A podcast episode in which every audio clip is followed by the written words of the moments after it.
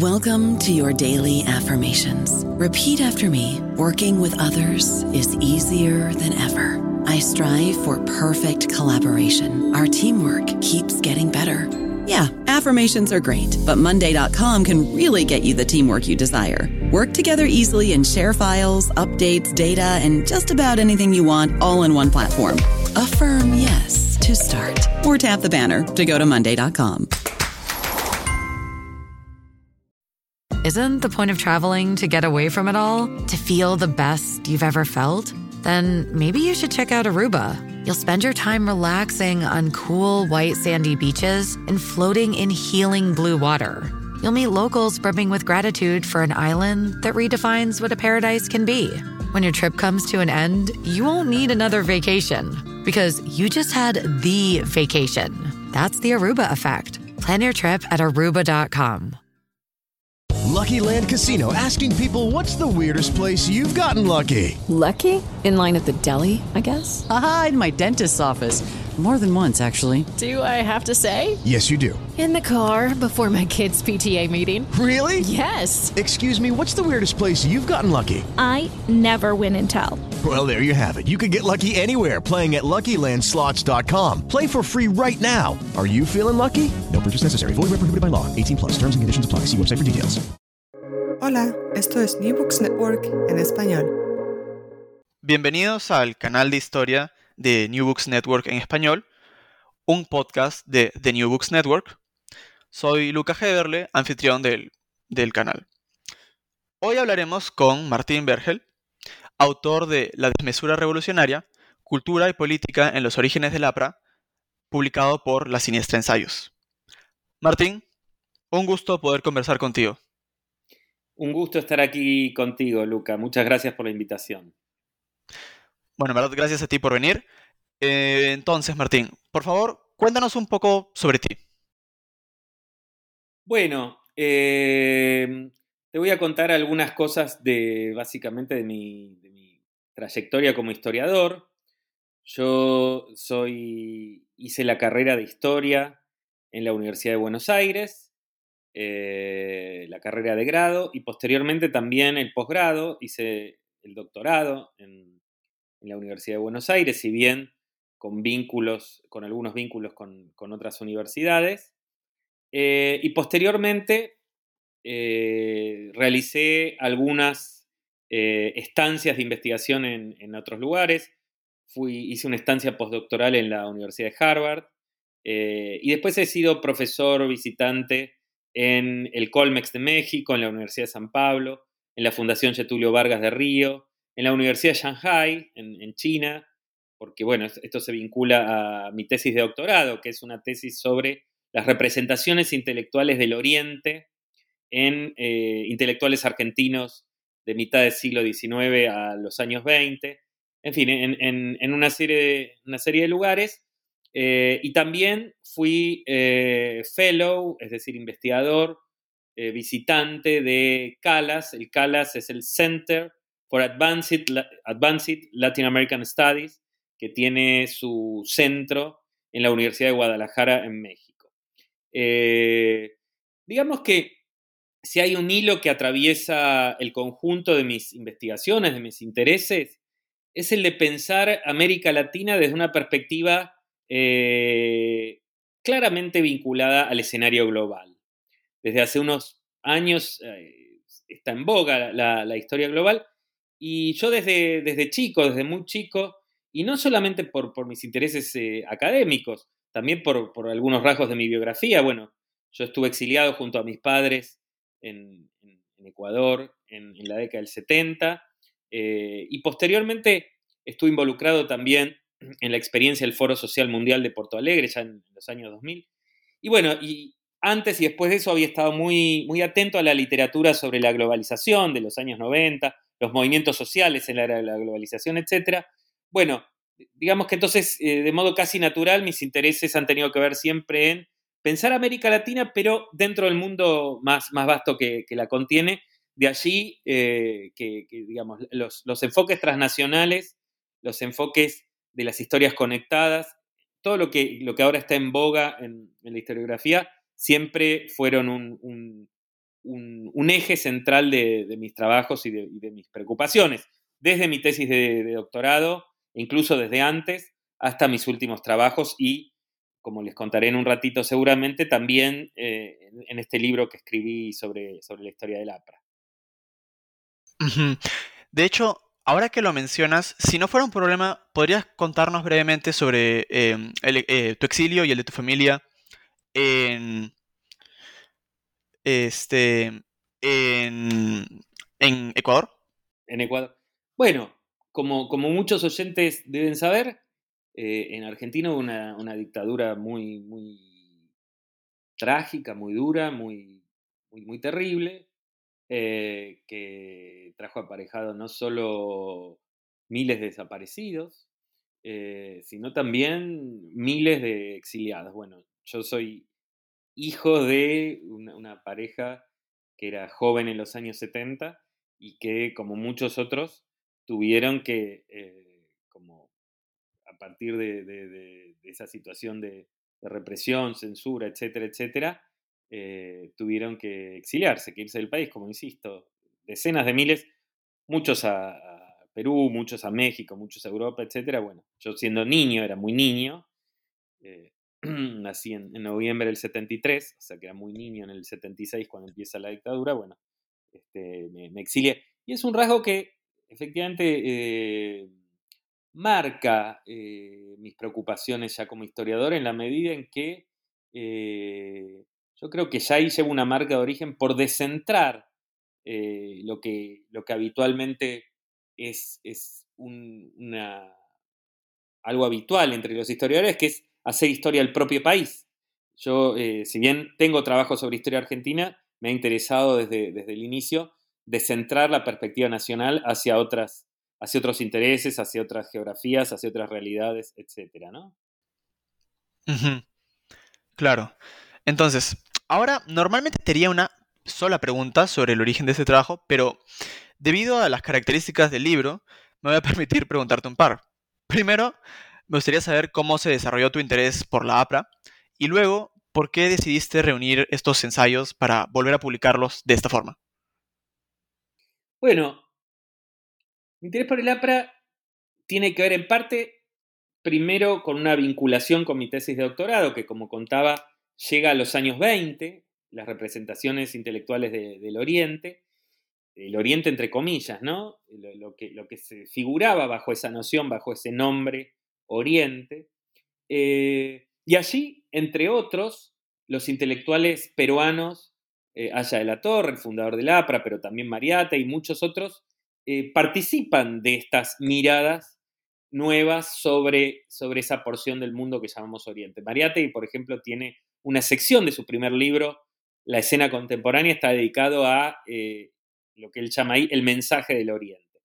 Pero junto con esto, junto con esta esa zona de, conexión entre mi primera investigación, mi primer libro, mi tesis de doctorado, y eh, estos, estos trabajos sobre, sobre, o mejor dicho, el desarrollo de esta generación tan fecunda de intelectuales peruanos de la década de 1920, hubo otros factores que convergieron.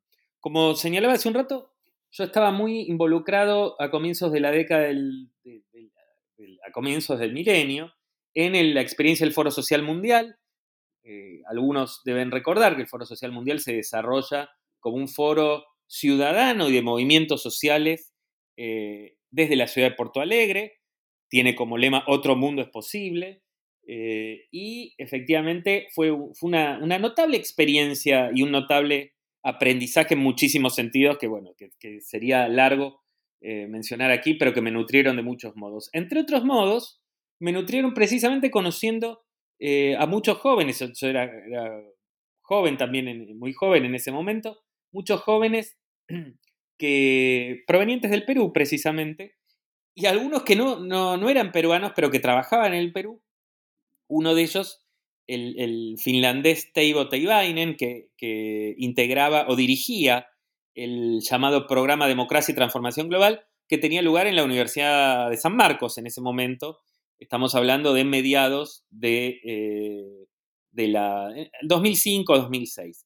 Al mismo tiempo, por eso digo que son factores convergentes, En el año 2005, el CEDINSI, que es una institución, un archivo y una institución de investigación sobre la cultura de izquierda en líneas generales en Argentina, eh, organizaba su congreso sobre la temática del exilio, justamente, de los exilios. Una temática que en C historiográfica estaba desarrollándose con bastante vigor en, esos años. Desde ahí ha habido muchos congresos sobre, y mesas y simposios sobre la temática del exilio, que sabemos que en la historia de América Latina eh, es un, ha estado muy, muy presente. Bueno, para ese congreso, que fue en el año 2005, eh, se me ocurrió participar presentando, a partir de algunas cosas que había leído, presentando precisamente un trabajo sobre eh, los exiliados apristas, que en ese momento apenas están comenzando a ser eh, apristas, porque el APRA es precisamente un fenómeno de mediados de la década del 20.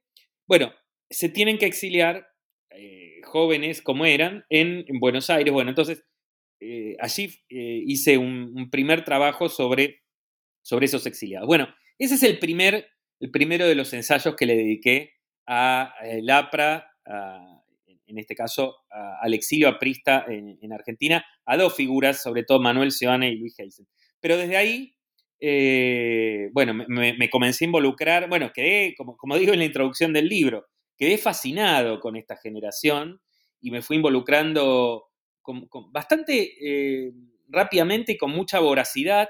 Hice muchos viajes a Lima, sobre todo, y cada viaje era desde el minuto uno que estaba en, el Perú, eh, zambullirme a los archivos, zambullirme a las bibliotecas, conversar con un montón de gente, como, como muchos eh, peruanos deben saber, y, no solo peruanos, casi todo el mundo tiene algún, algún familiar aprista o ex aprista, o, entonces era, eran conversaciones este, muy, sencillas y al mismo tiempo muy apasionantes.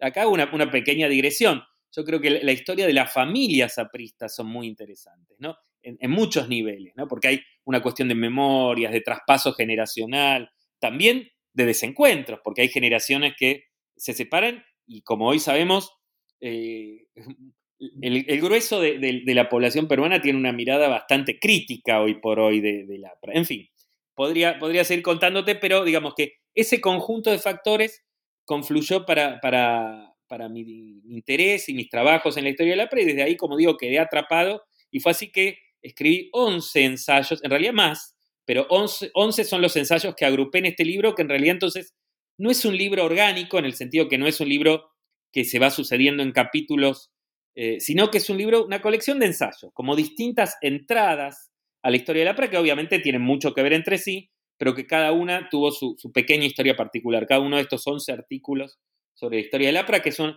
que todos tienen un mismo periodo. Para quienes están escuchando, el periodo es entre la década de 1920 y 1945. Ese es el periodo de la historia del APRA que yo he investigado. Claro, sí. Y de hecho, para hacer una colección de ensayos, en verdad hay una gran cohesión. De hecho, está dividido en tres partes el libro. La primera sería el APRA en espacios transnacionales. La segunda parte sería el APRA a través de sus figuras fundadoras. Y la tercera parte sería el APRA y la cultura impresa, ¿no? Pero bueno, para adentrarnos más de lleno em, a la obra, me parece que podríamos eh, proseguir con la siguiente pregunta. Y es que, en la actualidad, la mayoría de, de personas se asocia principalmente a la APRA con los gobiernos de Alan García. Quizás también lo hagan con el Partido Aprista peruano, legalizado durante el segundo gobierno de Manuel Prado en 1956. Sin embargo, e, el APRA sobre el que investigas tú es una organización muy, pero muy distinta, ¿no? De hecho, me interesa saber al principio, es decir, em, en los años 20, qué caracteriza a, la Alianza Popular Revolucionaria. Bueno, efectivamente, para, la mayoría de, peruanos, y no solo peruanos de hoy, eh, ese APRA de los años 20 cuesta visualizarlo porque eh, el APRA de las últimas décadas, que es un APRA muy distinto, como vos decías, muy referenciado en la figura de Alan García, que encima tuvo un final tan trágico y tan polémico, eh, bueno, cuesta visualizar. Pero para decirlo en, pocas palabras o, sintéticamente, el APRA en los años 20 surge como, un movimiento de izquierda, incluso como un movimiento que se autodenomina revolucionario, incluso algo que suele ser olvidado, como un movimiento marxista de un cierto marxismo sui generis, de un marxismo, bueno, que digo, porque en la polémica entre Aya de la Torre y Mariátegui rápidamente se ubicaba a Aya de la Torre como no marxista, y no es así, basta ver los, textos de, de Aya, de Aya, eh, de la Torre, para ver que, este, que, no es así, y no es así no solo con él, sino con otros intelectuales apristas, incluso intelectuales apristas que tampoco se recuerda su, su, fase marxista, como Luis Alberto Sánchez, una figura que después efectivamente va a terminar eh, digamos, con una perspectiva más liberal conservadora, digamos. ¿no? Entonces, eh, esa es una característica de la... Y como tal, como movimiento que surge en los años 20, en el clima de las izquierdas, bueno, primero hay que decir que surge en la estela de un acontecimiento muy importante de la historia de América Latina, que es la reforma universitaria de 1918, que es un movimiento que no es solo, que no atañe solamente a las universidades, sino que se derrama, digamos así, sobre la sociedad toda, que busca vincularse con sectores eh, sociales subalternos fundamentalmente con, con el movimiento obrero, un movimiento obrero que también vivía décadas muy pujantes en toda América Latina y en particular, si hay algo que distingue la experiencia del fundador del APRA, Víctor Raúl Aya de la Torre, es su notable afán por vincular a la reforma universitaria con estratos obreros. Eh, tal es así que eh, de la Torre pasa su, su, primer momento de esplendor o de, su primer momento en el cual es, su nombre eh, empieza a ser conocido es cuando funda la Universidad Popular en el año 1921, se de cumplir 100 años, eh, muy, muy rápidamente rebautizada como Universidad Popular González Prada. Ese experimento de la Universidad Popular, que en realidad no era tan original como Aida de la Torre pretendía, porque había otras, pero lo que sí, y acá hay un rasgo muy interesante de origen casi, eh, es que rápidamente Aya de la Torre se transformó en un notable propagandista, propagandista de su movimiento, propagandista de sí mismo. Entonces, este, lo cierto es que la Universidad Popular eh, se hace muy conocida no solamente en América Latina, sino que incluso, por ejemplo, quien era titular de la cartera educativa de la Rusia soviética, Anatoly Lunacharsky, una figura muy interesante, se entera se entera en parte porque Aya de la Torre visita Rusia en el año 24 y asiste al Congreso de la Internacional Comunista. Eh, bueno, y Lunacharsky le envía una carta de salutación a la, a, la, Universidad Popular González Prada, carta que por supuesto Aya de la Torre se encarga de difundir en muchos medios, no solo peruanos, sino de toda América Latina. Bueno, digo, esta era, esta era el APRA. Otro rasgo muy interesante es que es un, es un movimiento que justamente se desarrolla a escala transnacional. Y esto por dos razones fundamentales. La primera razón es esa vocación internacionalista de las izquierdas eh, clásicas, ¿no? Eh, de, las izquierdas que, surgen en la estela del de, eh, marxismo, pero también en vinculación al anarquismo, en fin. Como sabemos, el internacionalismo es una marca clave de esas izquierdas, pero además esa vocación o ese rasgo de, esa historia transnacional se alimentaba precisamente de que muchos de los jóvenes que fundan el APRA van a ser perseguidos, como yo señalaba, y por lo tanto se tienen que exiliar. Entonces, eh, esta generación que funda el APRA a mediados de la década del 20 vive eh, en continua peregrinación entre Buenos Aires, México, La Paz, Europa también, París, etc. Digo, y, con esto vuelvo en parte a la pregunta anterior, ¿qué me, qué me atrapó la historia del APRA? Bueno, esta historia de, fascinante, estas biografías fascinantes de estas figuras que tienen estas vidas eh, tan, tan interesantes y tan, tan movidas y con tantos vínculos, contactos, conexiones, aprendizajes, etc. Entonces, ahora eh, creo que, bueno, vamos a correr quizás el riesgo de, de, ser un poco repetitivos, pero es que esta me parece un tema, este me parece un tema muy, muy interesante, y es que si comprendí eh, satisfactoriamente tu trabajo, para el grupo de jóvenes exiliados, ¿no? Que, que fundan al APRA, el proyecto político aprista no solamente era la herramienta que llevaría a la emancipación de los pueblos latinoamericanos o indoamericanos en el lenguaje que ellos usaban, sino que además cumplía un rol central a la hora de darle un sentido a sus vidas en el extranjero después de haber sido expulsados del país. E inclusive me animaría a decir que que Lapra encarnaba todas las esperanzas de este tenaz grupo de revolucionarios y los unía en una comunidad de activistas políticos vanguardistas. ¿De qué manera es que se construye dicha comunidad aprista en el destierro? No, creo, creo que por las preguntas que me estás haciendo, eh, hiciste una lectura muy, muy aguda y incisiva del libro.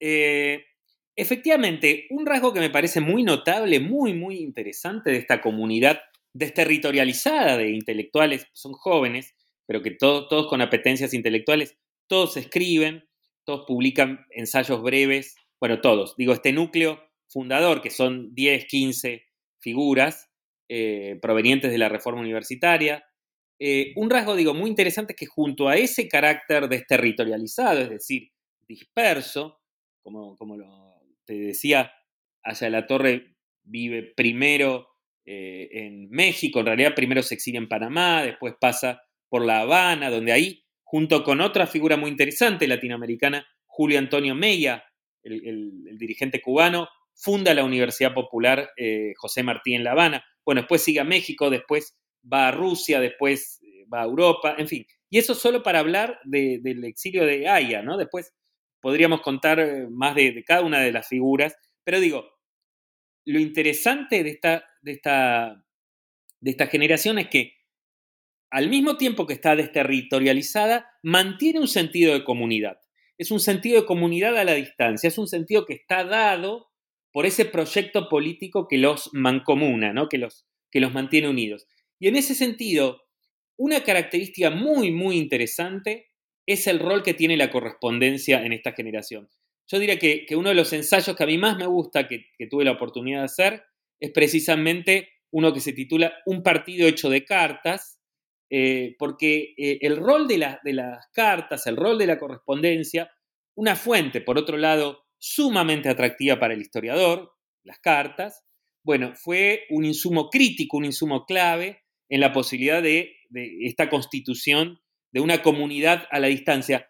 Eh, en la historiografía se ha hablado mucho de redes en los últimos 20, 30 años, a veces de modo muy interesante, a veces de un modo un poco eh, laxo o general, como que redes puede haber en cualquier momento, en cualquier lugar, y eso le, hace perder un poco espesor. Pero yo diría que en este caso estamos ante una red en sentido fuerte, ¿no? en una verdadera comunidad a la distancia, de figuras que, eh, rotando o viviendo en, lugares muy distantes, se mantiene unida a través de, eh, sobre todo, este canal que, es la correspondencia. A esto, además, a este atractivo que para mí tiene haber investigado esto, se une el hecho de que yo busqué mucho estas cartas. Eh, para mí también fue un, peregrinaje la búsqueda de estas cartas porque no se encuentran tan fácilmente. Algunas sí están reunidas en algunos archivos, como por ejemplo el archivo de Magda Portal, que está en la, Universidad de Austin, Texas, pero otras tuve que perseguirlas y con, mucho, con mucho sudor y, con, bueno, y en, viajes sucesivos.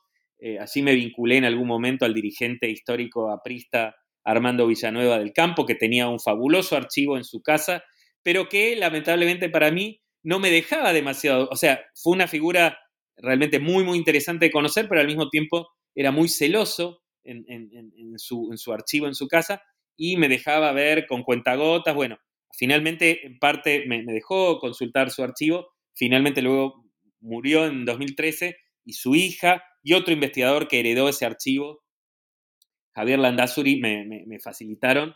Eh, y aún así no vi todas las, porque son realmente cartas fascinantes. Eh, en parte eh, ese archivo fue publicado precisamente por Javier Landazuri en un libro que se llama Los Inicios, que es un libro que se publicó en Lima en un formato muy lujoso hace unos cinco años más o menos. Bueno, digo, también esa búsqueda, la búsqueda de esas cartas tuvo que ver con, con, que me haya fascinado ¿no? en esta historia porque fue una, una búsqueda muy, muy tenaz y casi detectivesca de, de, mi, en mi caso, ¿no? Y bueno, inevitablemente vamos a llegar a este punto, y es que la figura de Aya es central eh, no solo en la historia de Lapra, sino también en la manera en que se habla sobre Lapra, en la manera en que se discute sobre Lapra.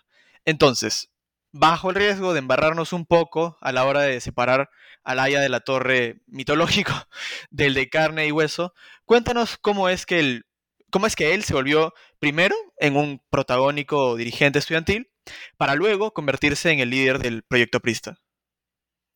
No, me, parece bien lo de, separar a ambas, ambas, este, ambas, ambos modos de, pensar a Aya de la Torre, ¿no?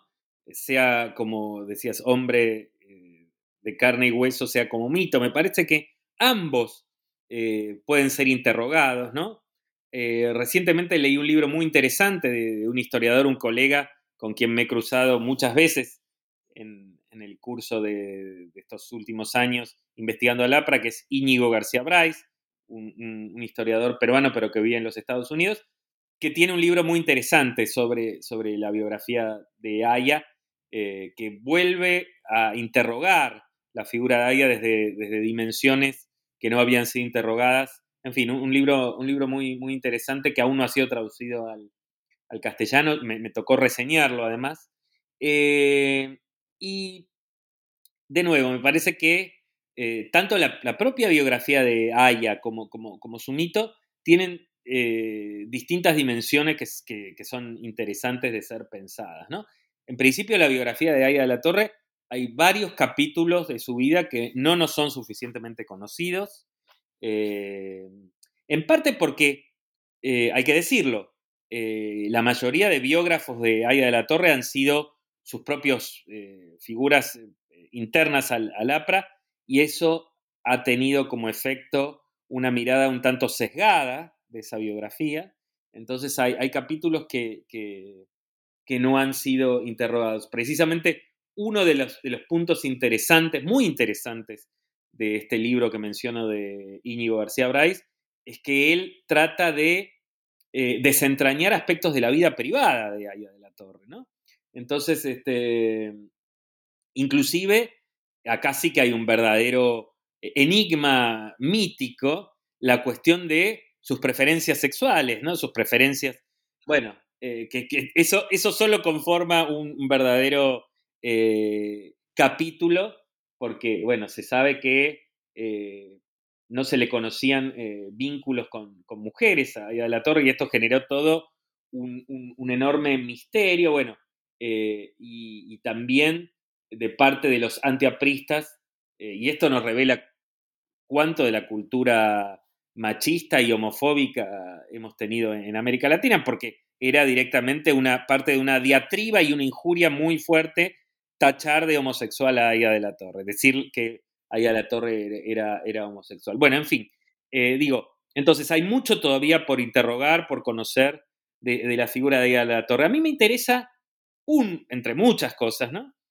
Eh, me interesa, eh, en mis trabajos me interesa mucho el primer Aya de la Torre, el más, el Aya de la Torre casi previo a la APRA, en la medida en que Aya de la Torre eh, como decía hace un rato, es una figura muy embebida en, la cultura de izquierda más clásica, eh, y a través de su rol como dirigente estudiantil, logra posicionarse en un lugar de líder eh, latinoamericano y no solo peruano, y realmente una figura que logra encarnar, era visto, hoy, hoy nos cuesta pensarlo así, ¿no? pero era visto como una suerte de sensación política, como un, nombre que venía a oxigenar, a refrescar la política latinoamericana.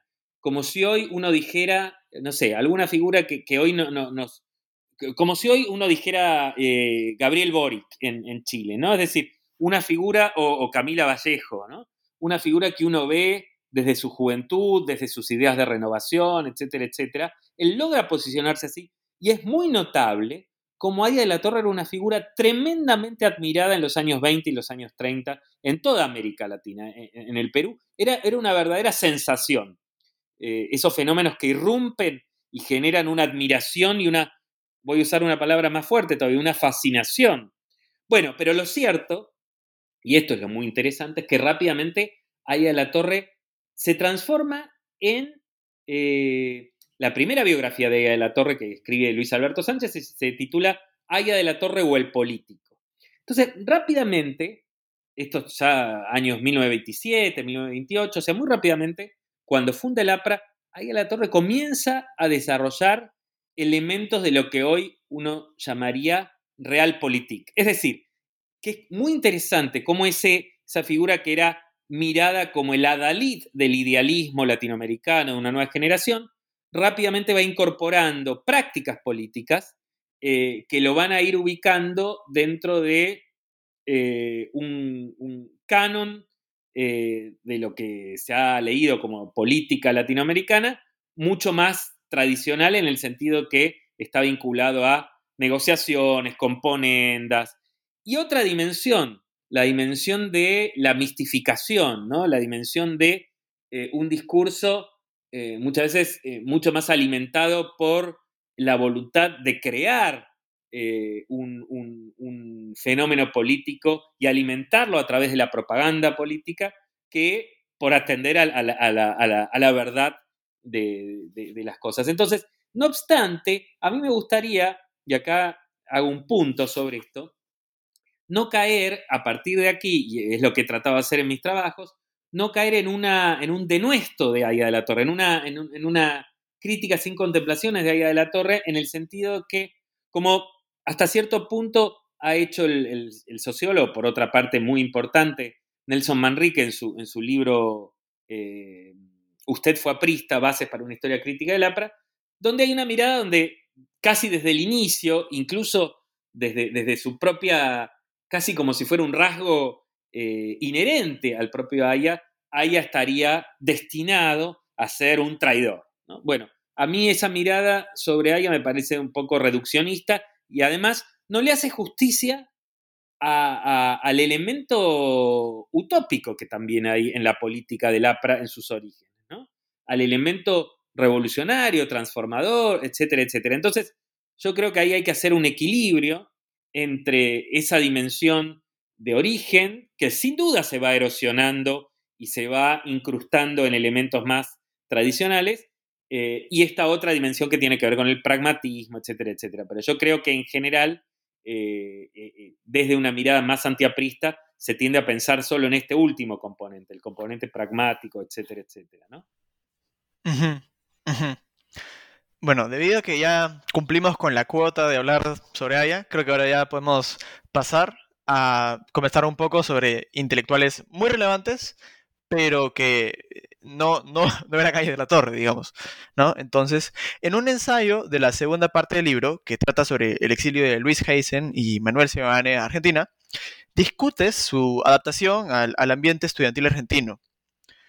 ¿Cómo continuaron y, si es que pasó, variaron ellos su, formación y actividad política?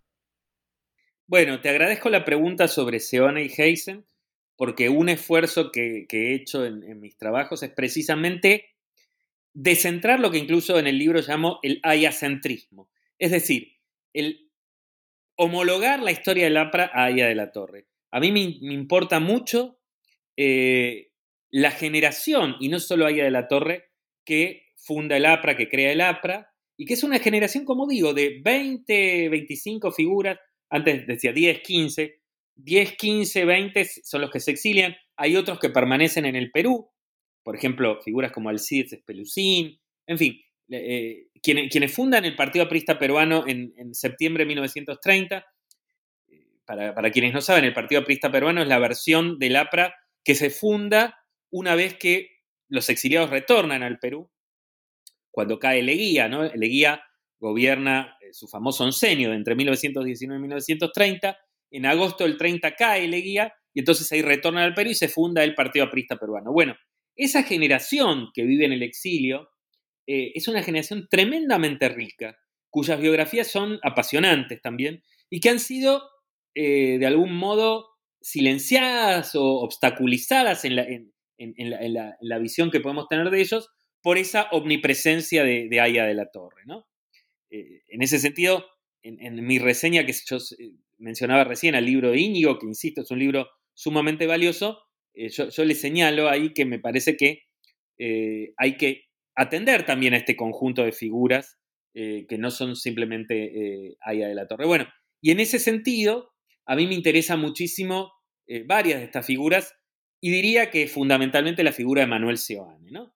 No solamente Seoane, ¿no? Luis Heisen también es otra figura muy interesante, pero Manuel Seoane, para quienes no, lo ubican, eh, fue eh, la segunda figura en importancia dentro del escalafón de, del APRA, un, intelectual que vive entre 1900 y 1963, un periodista, eh, va a fundar el diario partidario del APRA La Tribuna, también a, ese, al diario La Tribuna, desde una perspectiva de historia de la prensa, que es una de, mis, de, mis, perspectivas historiográficas en las cuales eh, trabajo. Eh, bueno, va a, ser, va a ser muy importante este, este diario, el diario La Tribuna, va a ser uno de los mitos de la historia del APRA. Bueno, yo me, propuse estudiar eh, con, bastante eh, minuciosamente este diario en sus primeros tiempos, tratando de ver no solamente sus aspectos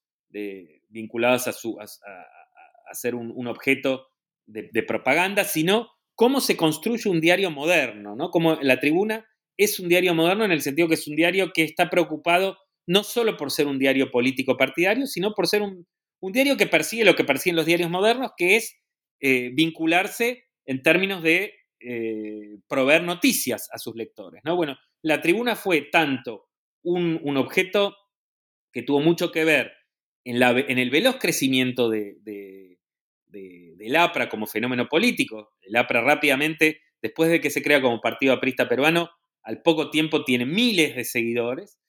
Bueno, entonces, no solo como eso, sino también como un diario que desarrolla distintas secciones, por ejemplo, una sección de deportes. Y esto es muy interesante porque los deportes tienen un lugar muy especial dentro del APRA. Primero porque Aya de la Torre y otros eh, hacían un culto de, eh, del carácter juvenil, el carácter saludable, etc. Pero además porque varios de ellos este, seguían muy atentamente eh, los deportes. Luis Alberto Sánchez, por ejemplo, había sido cronista de una de las primeras revistas deportivas de Lima, la revista Aire Libre. Seoane también era muy fan, por ejemplo, del fútbol. Hay una, hay una anécdota que él mismo cuenta eh, en, un libro que le dedica a la Argentina, que se llama Rumbo Argentino. Y él cuenta cómo había un jugador de fútbol que también se llamaba Manuel Seoane, muy conocido entonces, un jugador de fútbol argentino, la Chancha Seoane, es conocido como la Chancha Seoane, y cómo él decía que se amargaba porque en Argentina, cuando lo, encontraban a él y decían, ah, Manuel Giovanni, le preguntaban inmediatamente por este jugador de fútbol, ¿no? Siendo que él mismo era, era, era una figura importante, Manuel Seoane, el dirigente aprista. Bueno, nada. Entonces digo, eh, Seoane, Manuel Seoane, no el jugador de fútbol, sino el, dirigente aprista, una figura realmente muy, muy importante y que ha sido mucho menos trabajada. Entonces, me, interesaba su biografía. Él después eh, vuelve, porque él se exilia en Buenos Aires en la, década del 20, vuelve al Perú, pero tiene que volver a exiliarse, se exilia de nuevo primero en, Buenos Aires, después en Chile, donde va a tener una carrera importantísima en el periodismo chileno, va a, dirigir la principal revista, eh, el principal semanario de actualidad chileno que, que fue la revista Ercilla, y bueno, y vive en Chile, después vuelve a exiliarse en los años 50 en Chile, eh, y bueno, fue una figura sumamente popular al punto que cuando muere, muere de un, paro cardíaco estando en Washington, eh, su, entierro es un entierro eh, inmensamente masivo en, Lima. se dice que, por supuesto van, van todos los apristas, pero también era una figura que además, bueno, provenía de una familia muy, muy tradicional limeña, entonces es una figura muy conectada con muchos mundos sociales. Entonces, y además a eso suele añadirse que era, era una figura eh, bien parecida, es decir, que, creaba un atractivo eh, en, mucha gente por su, por su, por su, por su buen porte físico, digamos, y, este, y eso también le, había dado una cierta fama en medios limeños y no solamente limeños, ¿no? En Buenos Aires se casa con una chica argentina, después, en fin. Eh, ese es otro capítulo interesante de, la historia del APRA.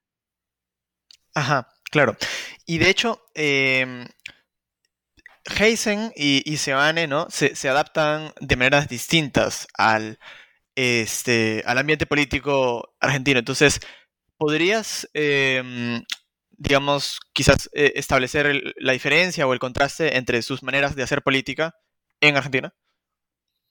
Bueno, sí. Eh, Luis Heisen, que es otra figura muy interesante, eh, yo tuve la oportunidad de, estar con la hija de Luis Heisen, de Socorro Heisen, y conversar con ella, y ella también me facilitó algunos documentos. Me regaló un, retrato de Gabriel del Mazo que tenía Luis Heisen en su casa. Eh, Gabriel del Mazo fue un dirigente de la Reforma Universitaria Argentina muy importante, el primer gran historiador, además de la Reforma Universitaria. Bueno, este, este, este retrato yo se lo doné al CEDINSI, este archivo argentino, y está para, la consulta en el, archivo, en el, en CEDINSI.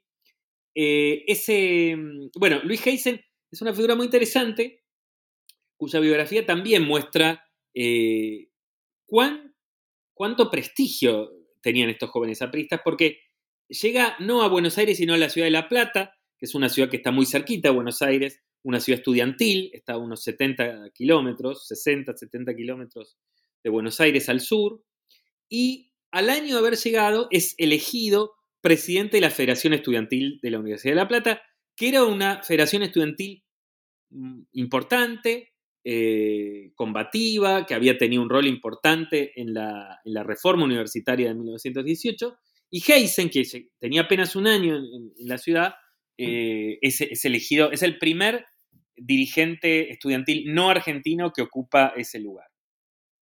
Bueno, eh, Además, Heisen va a ser una figura legendaria dentro del APRA porque en los años 30, que son, años de una terrible persecución contra los dirigentes, contra, contra el aprismo, él, eh, tenía fama de, una figura muy temeraria y logra vivir de escondite en escondite sin caer eh, en, lo que caen la mayoría de, dirigentes apristas, que es en la cárcel o en el exilio. Entonces, desde, su Chiclayo natal, en el norte peruano, eh, logra burlar una y otra vez durante toda esta década a, la soplonería, como le llamaban, a, la policía secreta de, los gobiernos autoritarios de, esa época. Sioane era un tanto distinto, eh, era de algún modo, yo digo en ese, en ese ensayo que vos mencionás, que tiene una mayor flexibilidad a la hora de adaptarse al medio reformista universitario argentino, porque él percibe que es un medio eh, más moderado, entonces tal vez por eso es que tiene una mayor penetración en esos medios universitarios. Seone va a ser, eh, más allá de que Heisen, como dije recién, tiene, tiene un rol importante, pero Seoane lo va a hacer de un modo, si se quiere, más perdurable, ¿no? Porque Seoane todavía en, en los años 30 va a seguir siendo una figura muy influyente, va a ser periodista del diario Crítica, un diario muy importante argentino, va a ser una figura muy cercana, tremendamente cercana a un dirigente socialista importantísimo en Argentina que fue Alfredo Palacios, una figura de renombre continental, conocido como el primer diputado socialista de América. Eh, y Alfredo Palacios va a decir que eh, era como su hermano menor, que era una figura muy, muy cercana a él. En fin, estas son algunas de las características que eh, tanto de Seoane como Heisen. Genial. Entonces, pasando ahora a, en un aspecto eh, que, por más que a veces, que no es tratado quizás de manera eh, tan, tan, explícita, tan directa en, la mayoría de ensayos, sí permea el, digamos, la, comunidad de, los dirigentes apristas. me parece que, bueno, en las fuentes que citas, ¿no? Y, y en tu trabajo se puede apreciar que hay una cierta masculinidad heroica que es pues una parte fundamental de la, identidad de los dirigentes apristas, ¿no? Por ejemplo, mencionabas hace poco el caso de, de Heisen que eh, lograba escapar eh, de manera quizás incluso increíble, lograba escapar eh, a la policía secreta, ¿no? Entonces, ¿de qué manera es que esta masculinidad marca su, subjetividad y quizás también el ideal del dirigente aprista como trabajador intelectual? Bueno, es muy interesante la, pregunta que haces. Eh, absolutamente, ¿no? Eh, la figura del dirigente aprista es una figura muy eh, embebida por lo que llamaría una masculinidad exacerbada, ¿no? Por, elementos donde rasgos habitualmente asociados a lo masculino, como la heroicidad, en fin, el, arrojo, etc.,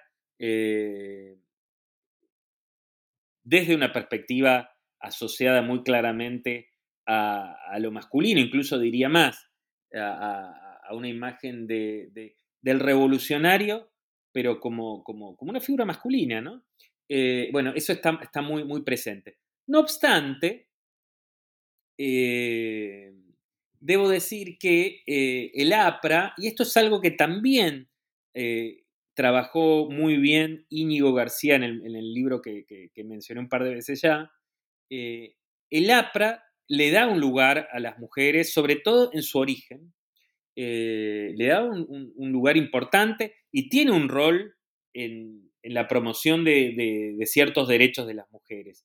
Ahora bien, ese movimiento de apertura hacia derechos de las mujeres, que está emblematizado en una figura muy importante que aún no hemos mencionado, que es Magda Portal. Magda Portal era, era, era una, poeta e integrante de la vanguardia literaria estética peruana, cercana a Mariate, y en, algún momento después debe exiliarse en el año 27, y es una figura también muy relevante, muy importante. Bueno, eh, pero ese momento, de algún modo, esto, insisto, lo muestra muy bien Íñigo García Bryce, eh, se clausura eh, en algún momento y este, esas células femeninas, así se llamaban apristas, quedan vinculadas a un ideal mucho más tradicional de mujer, ¿no? Entonces, es cierto que hay militantes apristas, pero en general quedan confinadas a un rol tradicional, a un rol de retaguardia de, eh, los hombres que son quienes comandan y, quienes lideran eh, el partido, ¿no?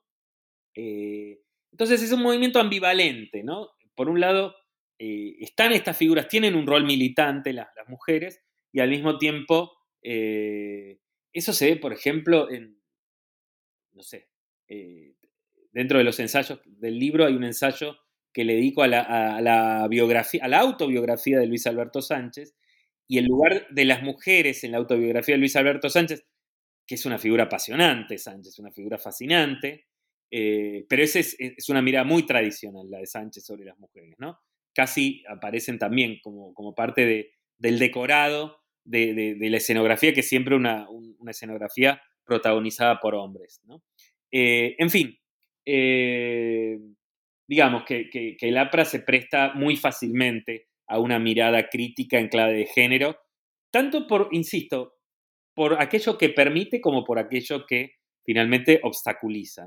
Y yo creo que si pensamos la historia aprista de las últimas cinco o seis décadas, que como decía al comienzo es una historia de un APRA mucho menos interesante, mucho más eh, eh, involucrado en, la política más, eh, menos interesante, ¿no? más vinculada a las componendas, etcétera, etcétera, uno fácilmente percibe que en el lugar que se le otorga a las mujeres hay un modo de ver cómo el APRA quedó desenganchado de cualquier proceso de modernización cultural y, política de las últimas décadas. Quiero decir que hoy por hoy me parece que, la cultura política del APRA, eh, digamos así, eso, ¿no? Que, que, se desenganchó ya por lo menos en la década del 60, si no antes de la, modernización cultural de, entonces. ¿no? Y eso se nota,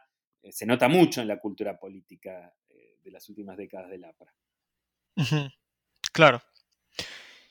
Y luego otro aspecto que también es en verdad muy interesante eh, sobre, sobre, sobre, sobre, el, libro es que, bueno, si bien el proyecto Prista es interpretado y adoptado de maneras frecuentemente contradictorias por grupos como campesinos y hacendados, el, hay una constante que es el rol de los intelectuales menores en su difusión.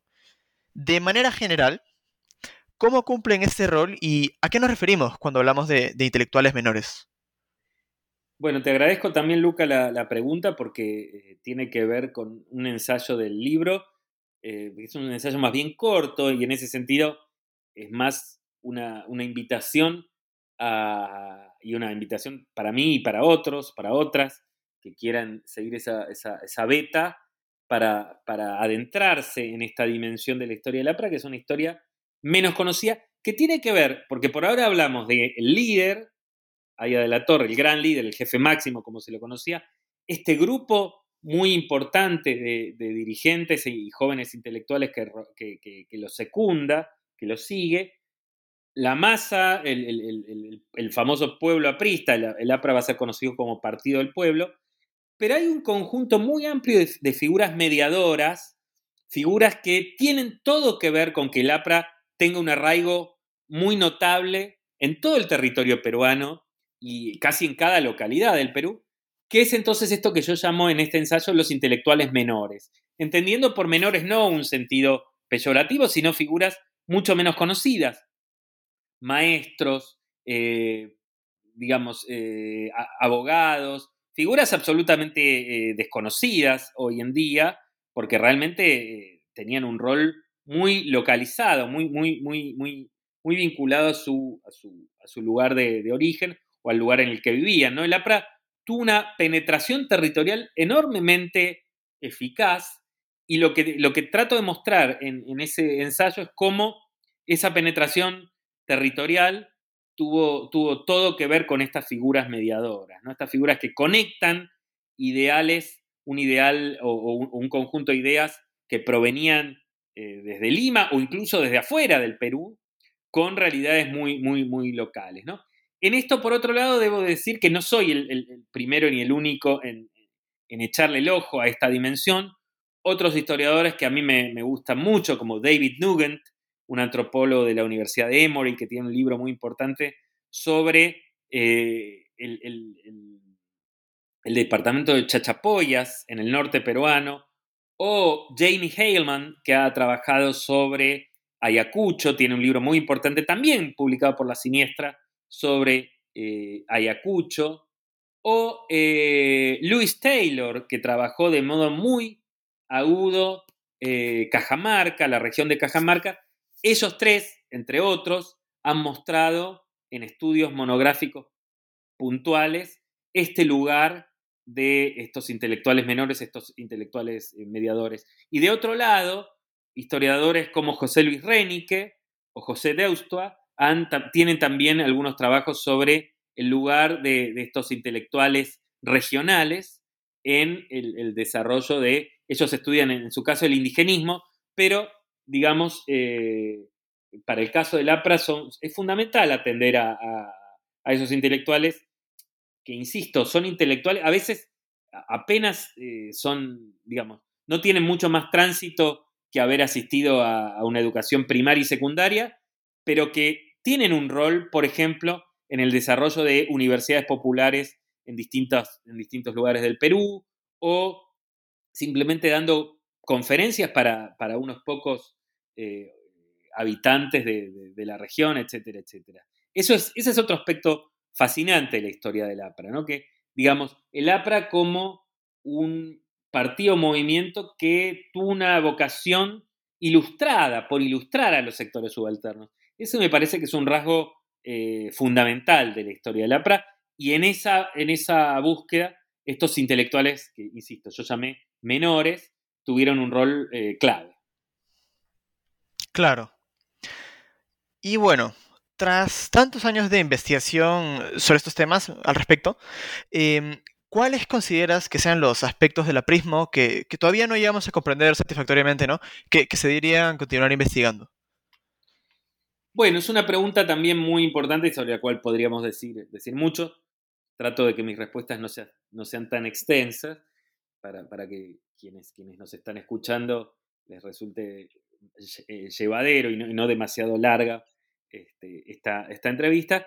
Pero digamos que la historiografía sobre el APRA ha dado pasos importantes en los últimos años, precisamente con, con Íñigo García Brais y con otros colegas como Leandro Cesa, un historiador argentino que vive en La Plata, con Paulo Drinot, con Geneviève Doré, una historiadora canadiense, y con varios otros, no quiero ser injusto, bueno, voy a mencionar a alguien muy importante que falleció durante la pandemia, Ricardo Melgarbao, un, historiador eh, muy importante en el estudio del exilio aprista, tiene muchísimos trabajos muy importantes Melgar Bao es, un nombre muy querido además por, muchos de, nosotros, porque era realmente eh, alguien con quien conversar, era entrar a ese mundo de exilios, de migraciones, de, militancias transnacionales, en fin, de figuras que hoy no, recuerda nadie.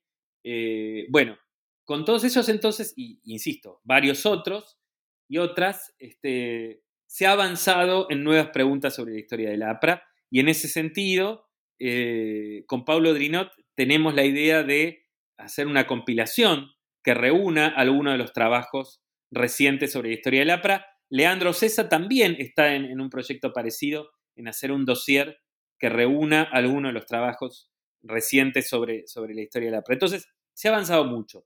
Y sin embargo, hay muchísimo más por avanzar. ¿no? Eh, hay se podría nombrar un montón de zonas de la historia del APRA que todavía merecen ser investigadas. Menciono solo unas poquitas. Eh, los años 30 tienen mucho para decir todavía. Por ejemplo, en, cuanto a la vida en la clandestinidad, sabemos que eh, esos son años de represión y entonces eh, los militantes apristas debían vivir necesariamente en condiciones clandestinas. Los años 50, durante el ochenio de Odría también, los ocho años de gobierno de, Manuel Odría, el dictador Odría, son muy interesantes. Y luego hay, eh, eh, décadas tal vez más grises, menos atractivas desde, desde, estos ángulos que me han interesado a mí, pero que son sin dudas importantes también. ¿no? Por ejemplo, la década del 60. ¿Qué pasó con el APRA durante la, primera presidencia de, de Belaúnde, el presidente Belaúnde? La década del 70. ¿Qué pasó con el APRA durante el gobierno de Velasco? Sabemos que Velasco da un golpe en el año 68 y luego asume muchas banderas históricas del APRA, ¿no? La nacionalización de, la reforma agraria, etc. Eh, y entonces el APRA queda de algún modo descolocado y al mismo tiempo eh, el gobierno de, Velasco le da un plafón para eh, volver a traer algunas banderas históricas. Por ejemplo, este es un hecho que ha sido marcado, por, ejemplo, por Nelson Manrique, el, libro clásico de Aya de la Torre, El antiimperialismo y el APRA, eh, es reeditado recién allí, por Aya de la Torre, como que dice, bueno, este es el momento para reeditar, para decir, eh, estas banderas de Velasco ya las decía yo hace 40 años, ¿no? Bueno, en fin, entonces son, son, hay muchos momentos, muchos periodos de la historia del APRA que merecen indagaciones eh, más profundas, para no hablar de tiempos más recientes, eh, las dos presidencias de Alan García, etcétera, etcétera. Me da mucha pena porque creo que ambos podríamos seguir conversando respecto horas y horas, pero eh, si, no, si no nos acercamos al final, nadie va a escuchar el podcast. Así que antes de terminar, Martín, quería preguntarte, eh, bueno, en parte quizás también por lo que me contabas que, hacías, que, planeabas realizar con Pablo, ¿qué proyectos eh, tienes en mente o en qué proyectos estás trabajando actualmente?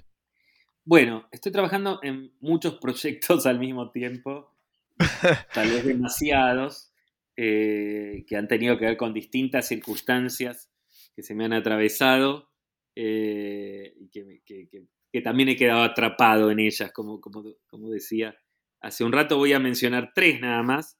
Eh, por un lado, eh, en los últimos años me metí eh, con, mucha. Me metí mucho, digamos, con Mariate. ¿no? Publiqué una antología de textos de Mariate en la editorial Siglo XXI de, de Buenos Aires y actualmente estoy terminando otra antología que va a ser publicada por el Fondo de Cultura Económica sobre el tema de Mariátegui y el viaje. La cuestión del viaje en Mariátegui, porque sabemos la importancia que tuvo el viaje a Europa que hace Mariátegui entre 1919 y 1923, pero como tema que trasciende su propio viaje y está de algún modo eh, eh, presente en toda la obra de Mariátegui. ¿no? Eh, entonces, el viaje como experiencia en Mariátegui, pero además el viaje como tema de reflexión y como tema que tiene que ver con su concepción de la subjetividad revolucionaria. La, cuestión del nomadismo, por ejemplo, en Mariátegui, la cuestión de, y la cuestión de, finalmente, el internacionalismo en Mariátegui, también de nuevo, tiene mucho que ver con su concepción del viaje, para no hablar de la cuestión del mito en Mariátegui, que es un tema clásico en los estudios sobre Mariátegui, pero que yo creo que también se vincula a cómo él pensaba eh, los imaginarios del viaje y, la dimensión eh, que, tenía que ver con las cuestiones de, para usar un, concepto contemporáneo, los afectos. Los afectos en, su en su proyecto revolucionario y cómo esos afectos se ven especialmente movilizados por el tema del viaje. Bueno, ese es uno de mis proyectos, que, insisto, estoy terminando. Por otro lado, también estoy preparando con dos colegas y amigos, Víctor Beach, de la Universidad Católica de, Lima, y Claudio Lobnitz, eh, de, la Universidad de Columbia, en, Nueva York, eh, una compilación sobre Mariátegui que busca, de algún modo, desplazar ciertos lugares comunes que hay en la mirada sobre Mariátegui, lugares comunes que han, que han de algún modo ocluido, es decir, que han tapado eh, algunas dimensiones muy presentes en la obra de Mariátegui, por ejemplo, sus escritos sobre temas culturales y literarios, que tienen un lugar muy importante en la obra de Mariátegui, y por ejemplo, su lugar de intelectual muy vinculado a la escena global. Eh, yo creo que ha tendido a leerse a Mariátegui muy desde un foco nacional o latinoamericano, y no se lo ha visto eh, como, como, el gran intelectual global que fue de su tiempo. ¿no? Un intelectual que si uno entra a sus textos puede tener un mapa de lo que ocurría no solamente en el Perú y no solamente en América Latina, sino en el mundo. Empecé hablando de Mariate y el Oriente, bueno, esa es una muestra. ¿no? Eh, yo alguna vez dije en una suerte de butad, es decir, en una suerte de, frase eh, de exageración quizás, de que todos los años 20 están contenidos en la obra de Mariate. Y bueno, es sin duda en algún punto una exageración, pero hasta cierto punto, porque muchísimos nombres, muchísimas figuras de esos años 20, uno los encuentra a veces en, apenas en, pasajes de la obra de Mariátegui, pero, pero están muy presentes. Eh, un segundo proyecto en el cual estoy trabajando, voy a tratar de ser más breve para referirme a él, tiene que ver con eh, un proyecto sobre intelectuales, prensa, yo mencioné que me interesa mucho la historia de la prensa, y mundialización, en este caso en la ciudad de Buenos Aires, tiene que ver con cómo a partir de fines del siglo XIX, con la modernización de la prensa, con la emergencia de ciertas tecnologías que tienen que ver con la modernización de la prensa, fundamentalmente el telégrafo, los cables, las agencias de noticias, pero también la fotografía, eh, y otras, y otras tecnologías, bueno, se produce una verdadera eh, mundialización de, digamos, la prensa es vehículo de, mundialización y los intelectuales que trabajan, muchos de ellos en la prensa, de nuevo es el caso de Mariátegui, eh, pero también de otros que mencionamos en esta conversación, como Seoane y de muchísimos otros, bueno, son vectores también que, actúan como intermediarios entre esa arena mundial, la prensa, y las ciudades latinoamericanas. ¿no? En, el caso de este trabajo, que es un libro que estamos preparando con un colega y amigo, con Martín Albornoz, eh, pero también con un conjunto de otros colegas como Lilia Caimar y Juan Bonuome, Pablo Ortenberg, en fin, muchos otros, Diego Galeano, em, y muchos otros, Emiliano Sánchez, en fin, no, voy a mencionar a todos aquí. Eh, bueno, estamos trabajando en este libro que va a ser una compilación que esperemos que, esté lista para este, la segunda parte de este año y se va a publicar en, por, la, por la editorial de la Universidad Quilmes de Buenos Aires. Y finalmente, otro proyecto en el que estoy trabajando, que, como, como, como, se verá, todos están vinculados entre sí, aunque son distintos, tiene que ver con cómo el pensamiento latinoamericano asumió la dimensión de la crisis civilizatoria. Eh, una dimensión que está muy presente en la generación de intelectuales que yo trabajo, que son, es la generación de los años 1920, pero que me interesa, y este es un ensayo que estoy haciendo para Calas, para esta, e, e, este proyecto que, mencionaba al comienzo, el Center for Advanced Latin American Studies, me interesa cómo esos años 20 pueden funcionar como espejo para nuestros años 20, es decir, nuestra actualidad. Es decir, si esos intelectuales de los años 20, y de nuevo pienso en, Mariátegui, en, en el, en el mexicano José Vasconcelos, en el argentino José Ingenieros, también en, Aya de la Torre y otros apristas, pudieron pensar desde América Latina el mundo, bueno, eh, interrogar si hoy desde América Latina también estamos pensando el mundo en términos de la crisis civilizatoria actual que hoy tenemos. Y ahí me interesa ver hasta qué punto estamos como, como latinoamericanos realizando una contribución al pensamiento sobre la crisis. Eh, bueno, y ahí me interesa eh, interrogar, por ejemplo, el feminismo latinoamericano actual, el pensamiento ambiental latinoamericano, con figuras como Maristela Esbampa, eh, en fin, eh, Eduardo Budinas, eh, Enrique Leff y otras.